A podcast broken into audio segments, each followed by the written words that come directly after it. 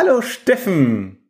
Mensch, schön dich jetzt zu sehen. Ja, schön dich wiederzusehen. Das ist ja eigentlich eine ganz fantastische Sache. Ich freue mich, dass wir uns schon so lange sehen und so viel zu reden hatten und alles ganz toll war. Und dann gucke ich so auf meine Spur und sehe, wieso ist da so eine Nulllinie drauf irgendwie. Also wir haben jetzt, also für die Hörer, hallo erstmal, willkommen zu Kampflages Ass Nummer 91. Ja. Wir haben schon eine Dreiviertelstunde Aufnahme hinter uns bis Steffen festgestellt hat, dass er irgendwie nicht richtig aufgenommen hat. Ja. Also es war jetzt die Überlegung, ob ihr nur meine Spur bekommt, ist immer ein bisschen langweilig. Oder ob wir nochmal anfangen. Also, wenn wir das so machen, deine Spur ist ja vom Inhalt her zumindest 80 Prozent kompetent, weil ich bin ja nur der Schnacker hier an Bord, ne? Ja, ja. Ja. Also auf jeden Fall heißt jetzt, dass wir eine etwas kürzere Folge machen müssen, weil ähm, es ist nämlich Vormittag und gleich äh, steht ja auch noch bei mir zumindest ein bisschen was an und Steffen hat, glaube ich, auch als Rentner ja. äh, einiges zu tun, ja. weil er hat mir nämlich eben in der Aufnahme erklärt, Rentner kommen von Rennen und er hat immer nur Stress und äh, viel zu tun und deswegen, ja, ja, genau. Können wir jetzt noch ein paar Themen hier rauspicken? Ja. Und die Fragen, die wir jetzt schon mit aller Mühe beantwortet haben, ja. Die müssen wir nach hinten schieben. Ja. Und äh, ja, aber was ist das Schöne? Es passiert nicht nur mir. Ja, genau. Und das ist so toll. Und das Schöne ist, ganz kurz, also er hatte gesagt, Mensch, brauchen wir noch Studio Link? Ich sage, nee, wir haben doch hier, ich mache doch eine ganz tolle Aufnahme noch und alles prima. Hätten wir Studio Link eingeschaltet, dann hätten wir das sofort gemerkt. Ah, ah das. Ah, naja, gut, okay. Also, dann, äh, also die eine Frage, die wir angefangen hatten, äh, die ist sozusagen eine der frischesten Fragen, die wir äh, Feedback bekommen haben. Wir sind vielleicht ein bisschen schneller jetzt in der Durchgang. Das war nämlich eine Frage. Aber bitte die Sätze auf zu Ende reden. Ja, ja, ja, ja, ja. Aber das war nämlich die Frage von Roland. Ganz kurz, wir hatten die Frage von, von, darf ich das noch eine Zusammenfassung machen? Wir hatten eine, eine Pilot Response Feedback, ein Feedback betreffend Flame-Reste, ein Feedback betreffend Helgoland, ein Feedback betreffend Su-25 Crash, ein Feedback betreffend äh, Reisepapa und VOAs und äh, private Daten von Spor, die Frage von Thomas J. zum Goa-Round und Larso Operation und all sowas. Und jetzt bleiben wir hängen bei E-Tops und die Frage von Roland und dazu gibt es ein Bild jetzt auf den Shownotes. Aber äh, weißt du, ich ähm, also ich sag jetzt mal so, es gibt Leute, die streuen anderen Salz in die Wunde verbal, aber du machst das gerade so eine Selbstgeißelung, oder? Ja, ich. Wenn du vorträgst, was wir alles schon verpasst, was die Hörer jetzt alles verpasst haben. Genau, das mache ich für die Hörer, damit die, das ist ein Spannungsbogen, nennt sich das. Ah, also der Spannungsbogen ah. wird bei mir aber jetzt in die Haut eingenäht, ne? Und dann äh, so ein altes Rosshaar. Ah. Und das reiße ich mir jetzt immer jedes Mal wieder raus, ne? Den Ach, es ist, ja. es ist nicht schlimm. Ja. Es passiert halt. Ja, äh, genau. Jeder macht Fehler, also von daher. Genau, ähm, deswegen, äh, also alle, alle deren Themen jetzt hier vorher waren, entschuldigt es. Ähm, aber ähm, ja, wir greifen das nochmal auf, weil das muss man ja auch sagen, die Spontanität fehlt dann einfach. Ja. Äh, ja. Und das, ähm, deswegen machen wir jetzt noch ein bisschen weiter, dass ihr zumindest ein kleines bisschen was auf die Ohren bekommt. Ja. Und äh, genau, also es ging um ETOPS. Roland hat eine Frage zu ETOPS gestellt und ähm, das ist natürlich so eine Frage, die lässt sich ja so in zwei Minuten eigentlich beantworten. Ja. Und ähm, genau, wir hatten schon gesagt, was ist ETOPS eigentlich? Das heißt irgendwie sowas Extended Twin äh, Extended Twin Engine Operation Performance Schlag mich tot. Standards, Standards. Ja. Genau. Ähm, worum geht's? Früher in den alten Fliegereizeiten äh, ist man ja über da, wir müssen ist deine Aufnahme schon wieder nicht an? Doch, nein, aber warum haben wir das überhaupt? Weil Roland hat uns ja ein Bild gepostet. Danke, ja. ja. Roland hat uns ein Bild gepostet. Ähm, da ist er nämlich von äh, Alicante nach Hause geflogen und wollte wissen, ob das ETOPS ist. Danke, jetzt habe ich wieder den Faden ja, gefunden. Genau. Und ähm, nee, ist es nicht. ETOPS ist erstmal unabhängig davon, Roland, ob man über Boden oder über Wasser oder Eis oder Berge fliegt. Ähm, das ist hängt damit zusammen, in der alten Zeit äh, hat man ja das Problem gehabt, dass äh, Triebwerke schon mal gerne ausgefallen sind. Also wir erinnern uns ans beste dreimotorige Kolbentriebwerk der deutschen Lufthansa, die Super Constellation. Ja wo eigentlich fast auf jedem Flug ein Triebwerk ausgefallen ist. Und ähm, ja, gut, ich meine, von vieren, eins weg, noch drei da, fliegen wir weiter. Ähm, so ungefähr haben die es beim Jumbo neulich auch mal gemacht. Und ähm, genau, da gab es aber halt dann die, äh, die Regel, dass man gesagt hat, naja, also drei oder vier Triebwerke könnt ihr 180 Minuten weit von einem Flughafen fliegen, aber habt ihr nur zwei Triebwerke, das ist eine zu heiße Nummer, also maximal eine Stunde weg. Wenn man sich jetzt mal die Stundenkreise, also sprich um jeden Flughafen, den es so gibt, einen Kreis malt, äh, dann sieht man, dass man über den Atlantik na, fast nur in einer Route drüber kommt, und zwar über Schottland, Island, Grönland, Neufundland nach Kanada. Ja, das ist natürlich ein kleiner Umweg und deswegen hat man irgendwann gesagt, na ja, hm, also wenn die, wenn die Triebwerke doch länger halten, dann könnt ihr als Airline, und zwar nicht als Hersteller, als Airline die Zulassung bekommen, ähm, weiter weg von Flughäfen zu fliegen. Und das ist ETOPS. Und äh, genau, ETOPS muss man also wirklich, muss jeder Airline selber beantragen und nachweisen, dass man äh, keine Triebwerksausfälle hatte in so und so viel 100.000 Flugstunden und dann kann man diese Zeit erhöhen. Und es geht tatsächlich bis zu 370 Minuten äh, nach EASA für den A350. Man braucht es aber ganz ehrlich nicht. Also äh, 180 Minuten deckt man schon fast alles weltweit ab, außer ähm, die LAN Chile, die fliegt von Santiago nach Wellington, quer beim Pazifik und die haben mehr. Also ich, ich habe es jetzt auch für die Stelle nicht gefunden, was sie haben. Ich glaube mindestens ETOPS 240, wenn nicht sogar ETOPS 300. Ja. Ähm, aber gut, ähm, das ist so ein Sonderfall. Jetzt kommst du, Steffen. Jetzt habe ich ja schon mal zusammengefasst, was wir hier mühsam ja. zu dem Thema schon beantwortet haben. Ja, und zwar e extrem mühsam. Und ähm, ja, was ähm, äh, soll ich sagen? Also ETOPS äh, kennt, kannte ich ähm, vom Fliegerei vom 310er her, ähm, dass man da fliegen musste. Und man es ist ja nicht nur so, dass man äh, wichtig, wir hatten in unserer ersten Aufversion des Links hatten wir darauf Betonung gelegt, dass es die Airline nachweisen muss, dass sie äh, ETOPS fliegen darf und dass das so sukzessive erhöht wird. Also du kriegst da so ein, so ein Flugzeug, was sagen wir mal theoretisch, ähm, ja, oder was zwei Triebwerke hat und wo der Hersteller sagt, ja, also wir haben das Flugzeug, äh, die Triebwerke, die fallen alle, ähm, die fallen statistisch nur alle, sagen wir mal, 10 Millionen Flugstunden aus oder irgendwie sowas, ne? Stellen die so, äh, werden von den Herren, von den Triebwerken, von den Flugzeugherstellern werden so wird das so zertifiziert in dem Sinne. Und jetzt muss die Airline das solches aber auch noch das zertifizieren, nämlich dass deren Flugbetrieb so sicher ist, ähm, dass die Piloten so sicher sind und dass die, äh, na, Piloten haben ja weniger mit zu tun, aber dass die Verfahren so mit sicher sind, dass äh, dem ich die Wartung so sicher ist, dass sie eben auch das zertifizieren können. Also dass er nicht äh, sichergestellt wird, dass er nicht irgendwo ein Hammer an Triebwerk ver äh, vergessen wird bei der Wartung oder irgendwie sowas, sodass es dann irgendwie auftreten könnte.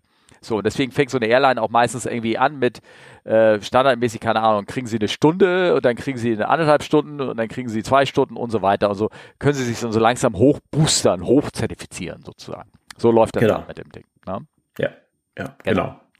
Und ähm, Jetzt äh, kam bei mir der Gedanke auch auf, in der Telegram-Gruppe haben wir darüber gesprochen, dass ähm, diese 60-Minuten-Regel äh, für die alte 737 äh, relevant war, die ich geflogen bin.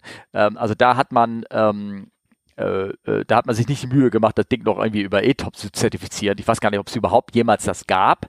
Das, da bin ich mir gar nicht sicher. Also die Dinger sind ja auch für Private Air und sowas sind die über den Atlantik geflogen.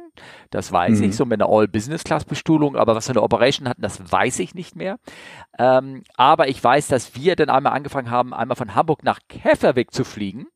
Und äh, dass dort ähm, die, ähm, äh, dass wir dort extra einen Flughafen ich weiß nicht, wer das war, ob das Faröer war oder irgendein anderer, wieder mit in die das nennt sich List of Airports, äh, jeweils bei uns in der Firma. Das war die Liste der Flughäfen, wo man, ähm, die man anfliegt, also die, die als Alternates geeignet waren. Also mit anderen Worten, da war die Bahn lang genug, da ähm, äh, hatte ein Anflugverfahren und irgendwas. Also hatte man äh, formal überprüft, äh, ja, also der Flieger, so eine Olle 37, die kann dort auf der Runway landen, ohne dass sie einbricht oder irgendwas, ne? Irgendwie das in Art, dass das Ding da überhaupt landen kann. So, und ähm, ähm, und da mussten sie am Flughafen mit aufnehmen, dass wir die, den Flug nach äh, Keflavik, also Island, machen durften. Das war, fand ich ganz irgendwie ganz in dem Sinne ganz spannend. Da gab es noch andere Einschränkungen, da wir kein Langstreckennavigationsgerät hatten äh, mehr an Bord. Ne? Da mussten wir besondere Routen fliegen, aber das ging dann auch. Ne? Aber das lag ja doch, glaube ich, eher am Nordatlantik-Luftraum, oder?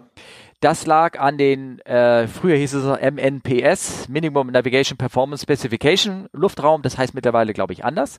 Ähm, und äh, genau, da gab's, gibt's immer noch so gewisse Routen, die du über den Atlantik fliegen darfst, wenn du diese Navigationsbedingungen und Kommunikationsanforderungen äh, mittlerweile, ne? der muss ja auch Kommunikationsanforderungen haben, äh, wenn du die nicht erfüllst, das sind die sogenannten Blue Spruce Routes und auf denen sind wir denn dahin geflogen, weiß ich noch. Genau.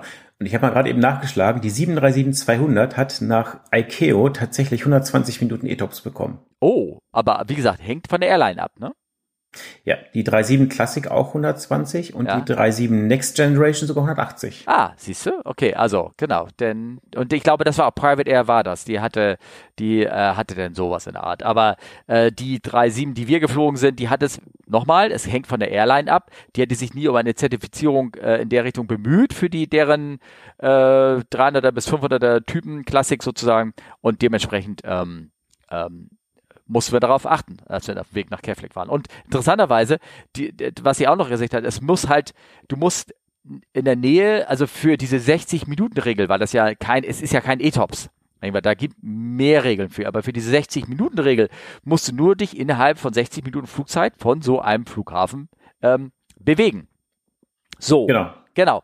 Und es spielt aber keine Rolle, ob der Flughafen gerade in dem Sinne wettertechnisch einflugbar war. Also, äh, also das war dann wieder so den Piloten über, über, über, oder der Crew über, überdacht, dass sie dann sagen, also, okay, du fliegst hier rüber, aber eigentlich, sagen wir mal, also eigentlich kannst du ja gar nicht da irgendwie so richtig landen. Aber das spielt ja für die Regeln keine Rolle. Genau, Hauptsache du triffst, triffst das Stück Beton, scheißegal ja. wie der Wind, das Wetter ist. Genau, genau. Ähm, genau, und bei ETOPS äh, muss man halt in der Planungsphase ein bisschen was berücksichtigen, genau. vor dem Einflug in diese ETOPS-Bereiche auch und das ist so ein bisschen, ein bisschen komplizierter. Auch darf jetzt nicht alles kaputt sein am Flieger, APU muss zum Beispiel funktionieren und so weiter. Also es ist ein bisschen, bisschen komplexeres Thema, aber naja genau. gut, muss man halt, muss man halt machen. Ne? Ja, du musst auch äh, extra Sprit mitbringen, äh, ne? Für, weil wenn du ein Triebwerk ausfällt, bei seiner Zweiband müssen die ja meistens runter von der Flughöhe, weil sie die oben nicht halten können. Das heißt, sie verbrauchen mehr Sprit und äh, dementsprechend muss da auch ETOPS Fuel mit sichergestellt sein, was meistens ist, aber trotzdem muss das irgendwie mit dabei sein. Also, ne? Genau, und ja. äh, um noch einen draufzusetzen, dann musst du teilweise auch gucken, äh, fliegst du durch Suspected Icing Conditions im Falle eines Engine Failures, weil dann musst du nochmal wieder was anderes machen. Hm. Oh, okay. Ja, ist ganz toll. Ja, ja, genau. Also, also es ist aber, man muss, ja. das ist eigentlich das Schlimme, es ist ein riesiges Papiermonster vor allen Dingen, weil in der Praxis fliegst du sowieso da lang. Die Triebwerke wissen nicht, ob du jetzt gerade im normalen oder im ETOPS-Bereich bist und überlegen sich, oh, jetzt sind wir gerade ins ETOPS geflogen, jetzt gehe ich mal kaputt. Ähm, ja, ist immer schwierig. Ne? Hm, okay. Ähm, was ich, äh, äh, ja genau, genau, das, äh, das dazu. Ähm, deswegen bin ich ja später nur noch vier Mod geflogen, da brauchte ich mich da keine Sorgen machen. Ja, brauchtest du weniger lernen. Ja, genau, genau, genau. genau. Sehr schön. Ne? Ähm, kommen wir mal zur nächsten Frage ja. von Planespotter 223. Der schrieb nämlich, in der United habe ich bei einem Nachtflug das erste Mal erlebt, dass man beim Start nicht die Window Shades öffnen musste. Ist das nur ein EU-Ding? Egal ob LH, Condor, TuiFly, wir mussten das immer aufhaben. Ja. Sag mal was dazu, Steffen. Ja, äh, Planespot, ich möchte nochmal erwähnen, er ist äh, verantwortlich für das schöne Logo, was wir haben für unseren Podcast, ne, dass wir das immer nochmal äh, erwähnen.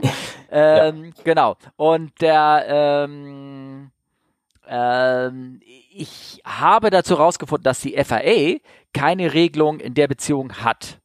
Was ich nicht rausfinden konnte, ist, ob die EASA auch nicht eine, eine Regelung, ob die EASA auch keine Regelung hat oder extra eine Regelung rausgibt dafür.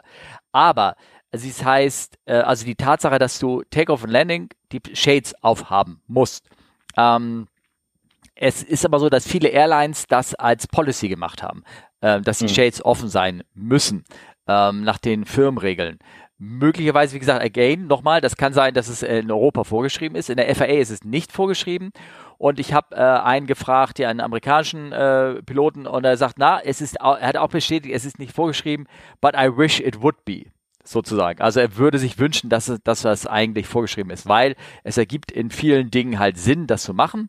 Dass äh, der Hintergrund ist, ähm, ich glaube, das wissen ja eigentlich die meisten von euch, dass wenn man wenn man rausgucken kann und wenn irgendwas bei der Landung passieren sollte oder sowas, du hast eine bessere Orientierung für die Gäste, wo ich sag mal so, wo wo es draußen, wo es drin oder ist auf der Sache äh, ist jetzt an, an der Tragfläche irgendwas passiert oder ist da gar ein Feuer oder irgendwie sowas, das ist auch für die Kollegen wichtig, die an der Notausgangstür stehen und so, dass man sich sich einen Überblick machen kann und dass so ein bisschen Lichtgewöhnung dann ist für die, ähm, für die Menschen. Was ja definitiv mach, gemacht werden muss, wenn es abends ist, müssen die Lichter abgedunkelt werden. Ich glaube, das ist Vorschrift, dass deine mhm. Augen so ein bisschen schon adaptiert sind, falls du ungewöhnlicherweise schnell das Flugzeug verlassen musst, dass du dann nicht äh, dich erstmal, äh, wo bin ich eigentlich, dass, dass, dass du dann rausgucken kannst äh, vom Licht her. Oder geblendet wirst umgekehrt sozusagen. Also dass du auch da die Shades aufhast, dass du deine Augen adaptiert sind an die Helligkeit draußen. Sozusagen.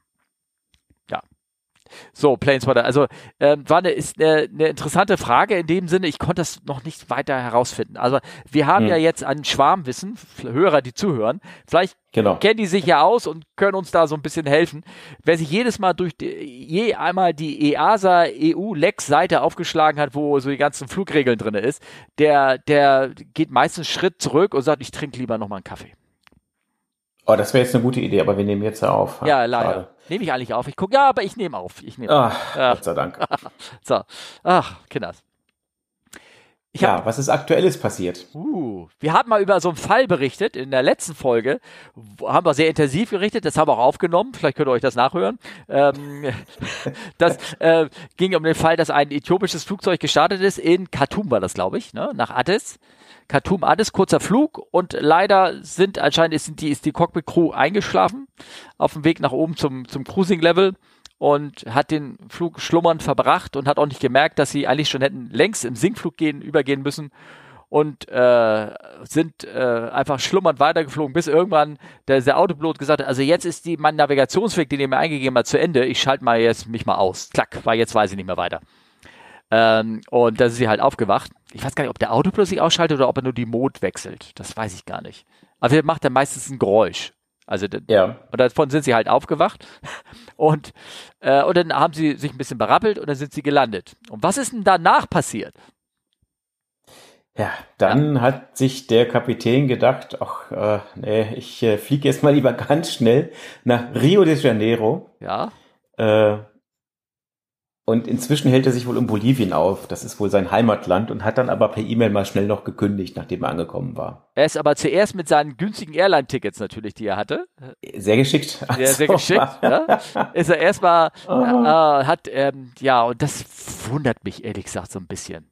Also ich habe, ähm, es gibt ja so manche Airlines, da weiß man äh, oder hört man immer wieder Geschichten, dass wenn da irgendwie ein Vorfall war, dass man da wenig fehlertolerant ist gegenüber seinem Personal. Also dass dann, wenn dann, wenn dann, wenn das dann hieß, so zwei Monate später oder ein Monat später, wir würden gerne mal die Cockpit-Crew zu einem Incident nochmal befragen. Und dann heißt es meistens ja, sie haben, tut mir leid, die haben unsere Firma leider verlassen. Wir wissen auch jetzt nicht mehr, wo sie genau, wo sie wohnen, ne? Sozusagen. Mm, genau. Also ich habe also äh, Fluggesellschaften, die in Nähe des ähm, Persischen Golfs operieren. Da soll sowas mal vorkommen, sowas in der Art. Aber von Äthiopien habe ich eigentlich nicht gehört, dass die irgendwie ähm, so sind. Im Gegenteil, also da, ähm, die haben eigentlich ein gutes, also bedachte ich eigentlich, aber vielleicht bin ich falsch informiert. Also dass man da irgendwie, dass die Flucht ergreifen sollte, musste oder irgendwie sowas. Ne? Ja, also es wundert mich schon, muss ich ehrlich sagen. Also ich sag mal, der, der macht jetzt ja nicht einfach ähm, so diesen, diesen, äh, ich wollte gerade sagen, polnischen Abgang, also ja. sprich einfach mal unangekündigt abhauen und dann remote zu kündigen. Das nennt sich französisch verabschieden. Du bist schon wieder so ein bisschen hier rassistisch unterwegs. Ach so, ja. Ist, oder Deutsch verabschieden, ich weiß es nicht. Ja. Also auf jeden Fall, er hat also ohne jetzt so richtig, äh, es, es hat schon Geschmack, finde ich. Ja. Und ich sag mal, der würde das natürlich nicht machen, wenn er, wenn er nichts zu befürchten hätte. Also das, ähm, ja, lässt vielleicht doch ein bisschen tiefer blicken. Ich weiß es nicht. Aber, Aber er ähm, hat es ja wirklich sofort gemacht. Der ist gelandet und zwei Stunden später ist er aus dem Land raus. Also ich weiß nicht, ob der da da war genau, das, da war das doch nicht mal in der Presse, also das, das Ding, ne? Der, der, der Punkt ist, dass dann dieser Presseartikel bei aero.de sagt, naja, also angeblich haben die Piloten, ja, also inhaltlich, haben sie genug vorher geschlafen und sie wissen gar nicht, warum sie eingeschlafen sind. Aber ich vermute mal, dass da doch irgendwas anderes noch war. Oh, okay. Ähm, so meinst du das? Ja. Okay. Das, ja, weil sonst, also äh, nicht, dass es schön ist, aber es kann ja schon mal, es ist ja auch schon mal passiert, dass Leute eingeschlafen sind. Das ja, ist ja, ja auch hier ja. äh, nach Düsseldorf, der eine Flug da von der Air Berlin und äh, passiert immer wieder, ja. ja. Und ich meine, dafür werden die Leute ja erstmal prinzipiell nicht rausgeschmissen, Überhaupt außer nicht. vielleicht bei Emirates oder so, aber ähm, äh, das, das wundert mich. Das hat, ich glaube, diese Geschichte ist noch viel spannender, als wir wissen.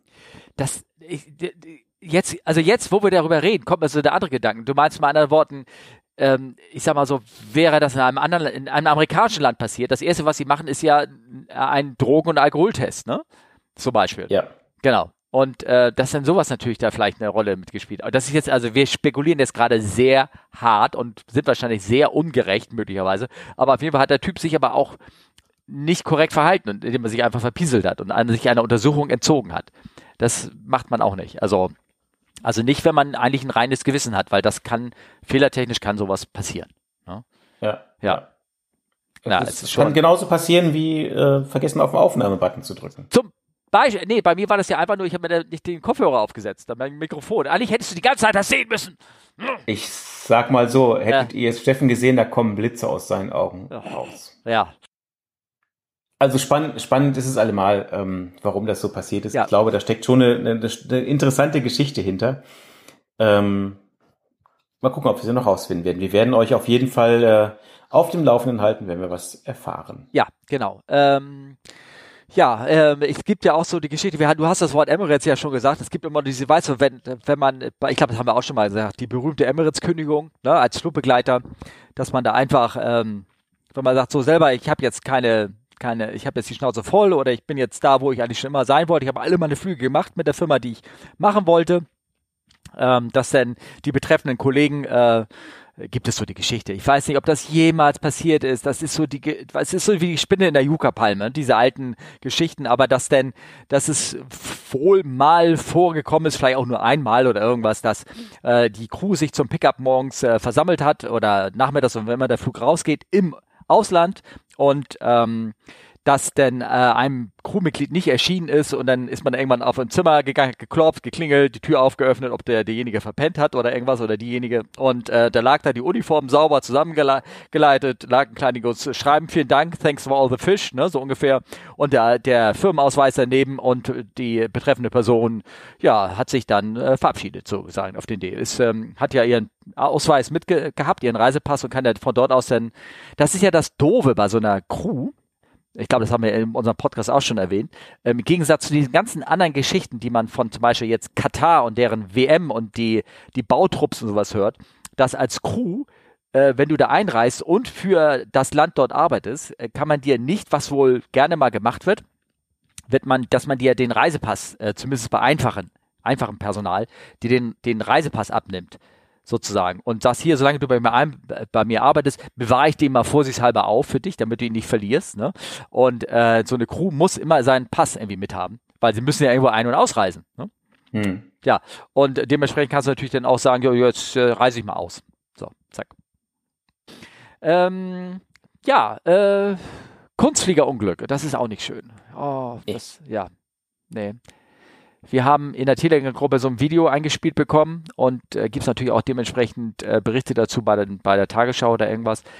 Schönes Video, da sieht man zwei Kunstflieger Kreise drehen, Loopings drehen, alles Mögliche. Gemeinsam so synchron. Und bei einem Manöver geht was schief ähm, und sie berühren sich und sie trennen sich auch nicht voneinander, die beiden Flugzeuge sondern ähm, sind so verhakt oder eingeklemmt miteinander, fliegen die, äh, stürzen die dann ab. Also man sieht, es ist kein kontrollierter Flug mehr, die sind in so einem, in so einem Flatspin äh, und äh, schlagen auf dem Boden auf und ähm, beide ähm, Piloten oder Pilotinnen, was immer, ähm, sind leider verstorben bei dem Unfall. So. Das wurde in die Telegram-Gruppe reingepostet. Deswegen habe ich es jetzt auch mal in die Shownotes mit aufgenommen. Es ein Video, über ein Video im Audio-Podcast zu reden, ist natürlich ein bisschen schwierig. Und was da passiert ja. ist, wissen wir nicht. Ich wollte nur anmerken, dass normalerweise äh, Kunstflieger verpflichtet sind, einen äh, Fallschirm an Bord zu haben, wenn sie Kunstflug machen. Mhm. Ist immer die Frage, schafft man es rechtzeitig trotzdem rauszukommen aus, das, aus dem Cockpit? Also schafft man es, die Kanzel zu lösen oder irgendwie sowas, dass man, ähm, die haben oftmals so einen Schnellabwurfhebel, ne, dass man da die Kanzel schnell abwerfen kann und dann raus kann. Ähm, haben die das geschafft? Waren die so miteinander verhakt, dass ähm, dieser Mechanismus nicht mehr zu ging, also dass man sich nicht mal daraus befreien konnte? Beziehungsweise ist da vorne ja auch so ein Propeller dran an so einem Flugzeug und vielleicht hat er solche Schäden auch verursacht, zumindest am einem Flugzeug, dass der der eine nicht mal die Chance hatte, auszusteigen, weil er einfach durch den Propeller verletzt wurde, schon in der Luft. Mhm. Ja. Das sind so Gedanken, ähm, die mal auftreten. Ne? Weil der eine hat in der Telegram-Gruppe geschrieben, oh, waren die so verhakt, dass sie sich nicht mehr haben trennen können. Und das ist halt nicht wie beim Auto, ne? wo du da dich verhakst, mal Stoßstange, Stoßstange, sondern bei so einem Flugzeug hängt da viel mehr dran. Und das, ne? ja. Ja. ja. Ja, das äh, ist ganz schwierig. Und ja. du weißt ja auch nicht, was für, was für Beschleunigungen sind da, komme ich da überhaupt raus und so. Das ist schon, es ist, ist sehr, sehr schwierig. Ja, ja. Also tut, tut einem weh, das zu sehen. Ja. Ja. Naja. Ach, ja, ich habe da noch so einen zweiten Fall ähm, äh, mit reingepostet unter Aktuelles, weil wir hatten es, ähm, wir hätten es gehabt in der Auf Originalaufnahme über Flame Arrestor, über Blitzschläge und warum sowas gibt. Und ähm, ich fand den Fall ganz interessant. Und zwar ist es ein Artikel äh, wo, wo ist er raus? Äh, aus welcher Zeitschrift? Weiß ich gar nicht. Und zwar ein Artikel von The Sydney Morning Herald vom 17. Mai 2022, also ein bisschen älter, aber ich fand ihn ganz spannend. Ähm, der steht da drin, ein Jetstar Boeing 787 will be out of service for up to two months after a lightning strike, inflicting significant damage on a jet during a flight from Melbourne to the Gold Coast earlier this month. Jetzt müsste man natürlich das in Deutsch ähm, äh, eigentlich sagen für manche Leute, glaube ich. Ähm, also mit anderen Worten, da ist ein Flugzeug, äh, hat einen Blitzschlag bekommen von Melbourne. Äh, Abflug in Australien und du siehst so die ganzen Brandspuren in dem Video, wie das da äh, wo der Blitz ein- und ausgetreten ist und das ist ein Schaden mhm. Kunststoff. Die haben, die haben so Mesh da drin, um das zu verhindern. Wer weiß gar nicht, wie weit das drin ist, aber da müssen sie natürlich intensiv untersuchen, ähm, wie stark das beschädigt ist. Der, der Flieger, das ist so ein typisches Problem von Kunststofffliegern halt, ne? Mhm. Ähm, mhm wir hatten, glaube ich, schon auch mal in unserem Podcast vor Ewigkeiten erwähnt, dass diese Blitzschlagkontrollen oder ich mit dem Podcast mit dem Harry, mit dem Mechaniker, dass diese Blitzschlagkontrollen immer aufwendiger geworden sind über die Jahre, weil auch mhm. selbst bei einem modernen oder bei einer alten Aluminiumflieger wie der 737 am Ende doch überall schon relativ viel Kunststoff verbaut ist. Das mag man gar nicht glauben. Ne? Also Klebstoffe, ja. alle sowas. Und irgendwann hat man gesagt, nee, das geht, wir, wir können da nicht einfach mal sagen, ja, da ist der Blitz reinfahrer, da ist der Käfig, alles gut. Lass ihn wieder los. Das geht halt, auch beim anderen Flieger nicht mehr. So, ja, und stimmt. ja, genau. Und, ähm, und so ging es darum, äh, dass sie diesen Flieger halt dann da äh, äh, gegraudet haben. Ich habe das dann nicht weiter verfolgt. Ich fand das nur interessant. Ich wollte diesen, weil wir darüber gesprochen haben, den Artikel reinbringen. Und dann kannst du, äh, wir arbeiten ja teilweise mit Google Docs und da kannst du so einen Link reinposten und dann sucht er zu dem Inhalt, sucht er die alternative Titel raus, die also von anderen Zeitschriften, die da existieren. ah, okay. Und deswegen habe ich diesen anderen, anderen Link da mit reingetan. Und, ähm, und äh, da, da, hat eine Zeitschrift dann geschrieben, äh, nachdem ich das irgendwie reingegeben habe, zu derselben Story gibt es einen Link zu einer Zeitschrift von The Layoff. Hast du das gelesen zufällig? Ähm, mit der Überschrift. Layoff, genau, das hatte ich, hatte ich gelesen, ja. Ja, ja mit mhm. der Überschrift More bad news for the 787 for the 787 Boeing's Plastic Plane. Ja. Da, äh, da sieht man mal, wie unterschiedlich man so Nachrichten interpretieren kann und veröffentlichen kann. Und das Interessante finde ich, dass ähm, als ich das zum ersten Mal, diese Anzeige von The Layoff ich habe nachher gegoogelt, wo die herkommt. Die kommt, die sitzt irgendwo in Nordamerika, Kanada oder irgendwie sowas. Da ist, ist die Zeitschrift oder diese Webseite beheimatet. Aber dass mir ganz viele russische Anzeigen links und rechts gezeigt worden sind. Ach so, echt? Ja, also bei mir war das so, ne? Ja, ich habe so einen so einen, so einen, so einen Adblocker und äh, Piehole, falls ihr ja. das sagt. Ich, ja, ja, ja. Ich ja, krieg das gar nicht erst mit von ja. daher. Und dann ah, denkst okay. du so, hm, okay, also klar, Boeings Plastic Plane und sowas, ja, hm, hm, kann sein. Hm. So, jetzt ein Schelm, wer der irgendwie Böses denkt, ne? Irgendwie so, dass da irgendwie, ähm, äh, ob das irgendwie da so auf die Art irgendwie da so ein bisschen rein, diese, diese solche Artikel mal auf solche Art entstehen, sowas in der Art. Ja. Ja, ja. ja wobei, ich meine, Boeing hat natürlich Riesenprobleme mit der Produktion der Qualität leider. Ähm, ja. ja. Mal gucken. Ja, schauen wir mal. Aber das fand ich irgendwie ganz, ganz spannend. Sag mal, was, was tankst du eigentlich in deinem Flugzeug? Äh, was tanke ich? Naja, ich tanke ja nicht selber, aber normalerweise ist es äh, Jet A1. Ja, genau. Also äh, eigentlich Kerosin. Kerosin, genau. Wir haben im Verein, da wo ich fliege, auch Flieger, die können auch mit Kerosin fliegen, obwohl sie einen Kolbenmotor haben.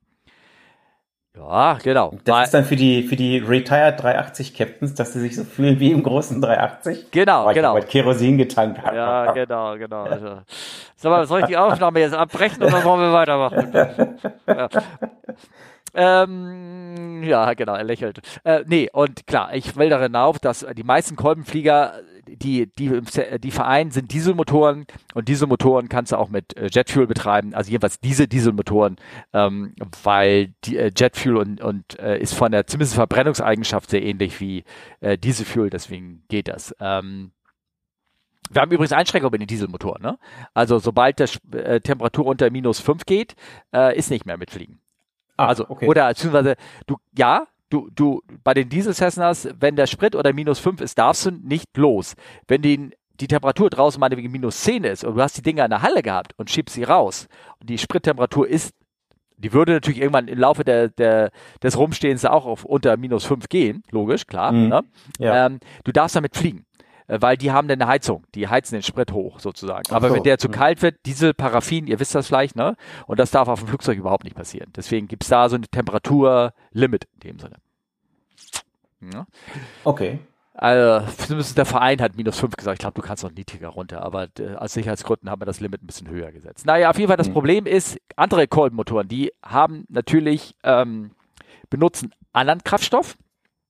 Mhm. Äh, traditionell aus den 70er kommt, war das äh, äh, ein äh, Kraftstoff, der eine erhöhte Klopffestigkeit haben müsste. Und die, also die Jünger von euch werden das nicht kennen, aber man hat früher Tetra, Dihyl, Tyl, Blob beigemischt dem Sprit. Das war irgendwie so ein bleihaltiges Zeug, eine bleihaltige Chemikalie, ja. die die Klopffestigkeit erhöht hat. Ähm, ich glaube, bei uns gab es äh, Blei im Autobenzin, mh, hm, konntest du also normal beziehen, dieses, äh, jetzt heißt es ja immer bleifrei dran, ja. steht extra dran. Ja. Aber ich glaube, verbleiten Sprit gab es bis, äh, wurde zumindest noch produziert und für Autos aufgekauft Anfang der 90er. Sowas ich glaube auch, ja. Genau. Mhm. Ähm, dann wurde irgendwann dieses Super Plus eingeführt, indem man da einen anderen Zusatzstoff reingebaut hat, der ähm, sozusagen äh, statt die Klopffestigkeit durch ein anderes, eine andere Substanz erhöht hat. Aber dadurch war der Sprit teurer. Fällt bei mhm. den Preisen nicht mehr auf, die wir jetzt gerade haben. Aber dadurch war dieser Sprit teurer. Und zum Beispiel, ich habe einen alten Käfer noch zu Hause und da müsste ich eigentlich ähm, diese Super Plus zumindest rein tun. Gab noch andere Gründe, warum Blei ist, wegen Ventil, Ventil, äh, äh, Deckel, nicht Ventil, Sitz und sowas, das wurde durch Blei mhm. mit, mit, mit gedämpft und also war das irgendwie eigentlich eine fiese Sache, die passiert ist. Na, auf jeden Fall diese Flugzeugmotoren, viele von denen brauchen noch verbleiten Sprit eigentlich. Also dasselbe Problem, was bei Autos ähm, irgendwann aufgetreten ist und aufgrund der Katalysatoren abschaffen musste, gibt es bei Flugzeugmotoren ähm, auch. Und ich wollte nur posten, dass es mehrere Hersteller, äh, nee, es gab es zwei zwei Hersteller, die sich bemüht haben, eine Alternative, eine bleifreie Alternative herzustellen. Wenn man diese Artikel durchliest, äh, die ich auch hier überall mit rein poste, dann könnt ihr euch das ähm, ein bisschen mit äh, gucken. Und zwar ähm, äh, einmal hat wie Shell, glaube ich, versucht, ein 100 Unleaded Fuel, also 100 Oktan Unleaded Fuel für Flugzeuge zu basteln. Und das andere hat Gami gemacht. Gami ist ja so eine, wofür steht da? General Aviation ähm, eine ganz komische Abkürzung ähm, steht das, habe ich mit Markus mich gerade unterhalten. Ähm, mhm. Und ähm, äh, die haben das, äh, wie nennt sich das? Äh, G, G100UL nennt sich der Sprit. Gold 100 Unleaded Fuel. Und das Zeug haben sie wohl jetzt zertifiziert und das, oder ist schon seit zwei Jahren zertifiziert und ist jetzt auch von der FAA irgendwie endgültig äh, zertifiziert worden und sowas. Also es kann also endlich sein, dass wir diesen Blei aus dem Flugzeugbenzin langsam loswerden. Okay. Na, deswegen habe ich einen Artikel mal reingepostet äh, für die Leute, die das äh, interessiert. Ähm, viele Vereine, auch wir hier im Verein, benutzen für Flugzeuge, die das abkönnen, auch schon äh, Mogas. Mhm. Ja, das ist also Auto, Autosprit sozusagen. Ne? Autosprit und zwar Super Plus. Da kommen wir genau. wieder auf das Super Plus zu sprechen, weil Super mhm. Plus hat auch nicht Ethanol mit beigemischt. Genau. Ne? Normales Autobenzin hat ja E10 oder E5, steht ja manchmal drauf. Ne? Also das ist Ethanolbeimischung von 5 oder 10 Prozent. Und das darf bei dem Flugzeugbenzin nicht drin sein, aufgrund von Ethanol zieht Wasser. Mhm. Du hast eine erhöhte äh, Gefahr von Wasser mit im Sprit. Wasser ist Eis und du willst da nicht, dass er irgendwas zufrisst, zufriert. Und außerdem äh, neigt der Sprit mehr zur Dampfblasenbildung dann. Mhm. Und deswegen haben die ähm, Flugzeuge auch schon so eine extra Pumpe und sowas, die dir mit dabei ist. Aber das fand ich ganz interessant. Gerne, wenn ihr euch das durchlesen wollt, dass da, dass da unheimlich viel ähm, Sachen mit da drinnen passieren. Und ähm, äh, die, ganz kurz, die Cirrus zum Beispiel im Verein, die müssen mit Afgas betankt werden. Also die können kein Mogas. Du musst die Flugzeuge extra dafür zulassen. Ja, Puh. ja es ist ja. Äh, sehr kompliziert, zumal du musst ja auch die Spritleitung eventuell nochmal umrüsten oder die Vergaser, Ventilsitze. Also es ist schon echt Aufwand und das Ganze muss dann noch zertifiziert werden. Ja, also genau. ein langes, langes Thema, was ja. immer aktueller wird. Ja, genau. Von daher, oh. genau. Und jetzt müssen wir aber leider äh, für euch sieht es nur aus, als wenn wir uns nur 20 Minuten unterhalten haben, aber wir unterhalten es ja schon wirklich länger. Jetzt kommen wir langsam zum Ende. Ähm, ja. Und zwar habe ich eine Geschichte, die greifen wir denn andersrum wieder in der nächsten Folge auf, durch den verlorenen Feedback sozusagen. Und zwar die Geschichte, wie eine 737 nach Helgoland kam. Die habe ich als kleine Geschichte zum Abschluss irgendwie reingepostet. Ähm, ja. Möglicherweise hatten wir das irgendwo schon mal in unseren Shownotes erwähnt, äh, in unseren Shownotes, also in unserer Sendung. Ich habe aber nichts dazu gefunden. Und zwar habe ich hier so ein paar Artikel verlinkt. Vielleicht könnt ihr euch das mal gerne durchlesen. Und zwar gab es da irgendwo so ein paar Haudegen in dieser großen deutschen Gesellschaft, die große Flugzeuge fliegt. Und die hat irgendwie Anfang 72, 73, ähm, früher wurde ja viel mehr Flugtraining in echten Flugzeugen gemacht, mangels Simulatoren und sowas. Und mhm. ähm, äh, die haben wohl über der Nordsee haben sie äh, Flugtraining gemacht mit dem Flieger, Übungen gemacht, die man so machen musste. Und ähm, dann, also der Flieger war leer, war nur Trainingspersonal sozusagen, Trainer und, und neue Piloten an Bord. Und dann kam sie für auf die Idee, ach guck mal, da unten ist ja Helgoland, ob man da vielleicht mal so tun könnte, Flugtraining machen. Also dass man nur so tut, als wenn man so Pattern fliegt. Und dann haben sie drei Pattern geflogen und beim dritten Mal haben sie sich dann gesagt, oh, jetzt können wir auch mal gucken, ob, ob wir auf dem Ding landen könnten. Und sind also nicht gelandet, die sind nur getoucht und gleich wieder durchgestartet. Ne? Haben sie sich als Gag irgendwie ausgedacht. Ähm, äh, der Flugleiter, der das gemacht hat, äh, zugelassen hatte, den hat man, glaube ich, dann kurzfristig irgendwie gefeuert. Ne? Zwar, es kam irgendwie so raus, dass irgendeiner davon Fotos gemacht hat, wie auch schon damals gab es Plane Spotter sozusagen. Ja. Und da sieht man die Fotos davon kam es irgendwie so ein bisschen raus und dann kam es irgendwie auch raus, weil die Firma wohl eine Abrechnung über die Landegebühr bekam von, keine Ahnung, 5 Mark oder irgendwie sowas und die so, äh, wieso das denn? Ne? Und, ja. äh, und äh, dann kamen die Nachrichtenberichte raus und dann, dann gab es echt Ärger, ne? Weil, irgendwie so, weil das, ähm, weil da hätte viel passieren können. Im Artikel drin, es steht auch drin, dass der ja, die Runway beim Touchen hätte einbrechen können, zum Beispiel. Ne? Also der, der, Asphalt ist ja gar nicht drauf ausgelegt, dass da so ein tonnenschweres Flugzeug landet. Ne? Und ähm, naja, das ist so eine kleine Schmutzelgeschichte, die ist da, die immer wieder ihre Runde macht und auch gerne mal wieder rausgeholt worden ist. So zum Beispiel hier diesen Artikeln, äh, weil das 45 Jahre her ist, also das ist vor fünf Jahren kam, die, kam dieser Artikel raus oder irgendwie so. Und irgendwelche Typen haben das im Simulator auch natürlich gleich nachgeflogen. Da kannst du auch so YouTube-Channels irgendwie nachgucken. Ne? Vor allem, ja. ich finde es eigentlich lustig, dass in diesem Zeitungsartikel noch drinsteht, dass sein Sohn jetzt auch bei der Firma Lufthansa fliegt. Ja. Und ich glaube, das ist natürlich, äh, ja. das sind Sachen, mit der, ich weiß nicht, ob er da man mit hausieren oder nicht, ich weiß es ja. nicht, aber lustig ist es allemal. Ah, das ist also wirklich jetzt fast 50 Jahre her, also da kannst du mittlerweile auch irgendwann mal schmunzeln. Da sind ganz andere Geschichten passiert in der Zeit. Ja, das stimmt. Ja, da, das stimmt. Also wirklich. Ja, Kinders, meine Schuld, mea culpa, kurze Folge nur geworden. Ähm, dann ist das äh, Folge 91, äh, vielleicht machen wir noch 91.5 irgendwann oder so. Genau. Ah, echt Ärger. 91, zwei Drittel. Ja. Ähm, und ich, ich, kann, ich, ich kann, ich weiß nicht, wann ich wieder auf kann. Ich bin jetzt echt die nächsten Wochen ein bisschen beschäftigt. Schauen wir mal. Ne? Schauen wir mal. Ja, wir kriegen ja. das schon hin. Also ja. von daher, ähm, aber in der Zeit könnt ihr uns noch gerne Feedback geben oder generell Kontakt mit uns aufbauen, entweder bei Twitter, fragcfwu oder ihr schreibt uns an fragen.camflyusast.de per E-Mail. Ihr könnt per Telegram uns kontaktieren oder per Instagram, nicht wahr, Steffen? Ja, genau. Da der, der, Channel, der Channel, über den du dich ja äh, so gut auskennst.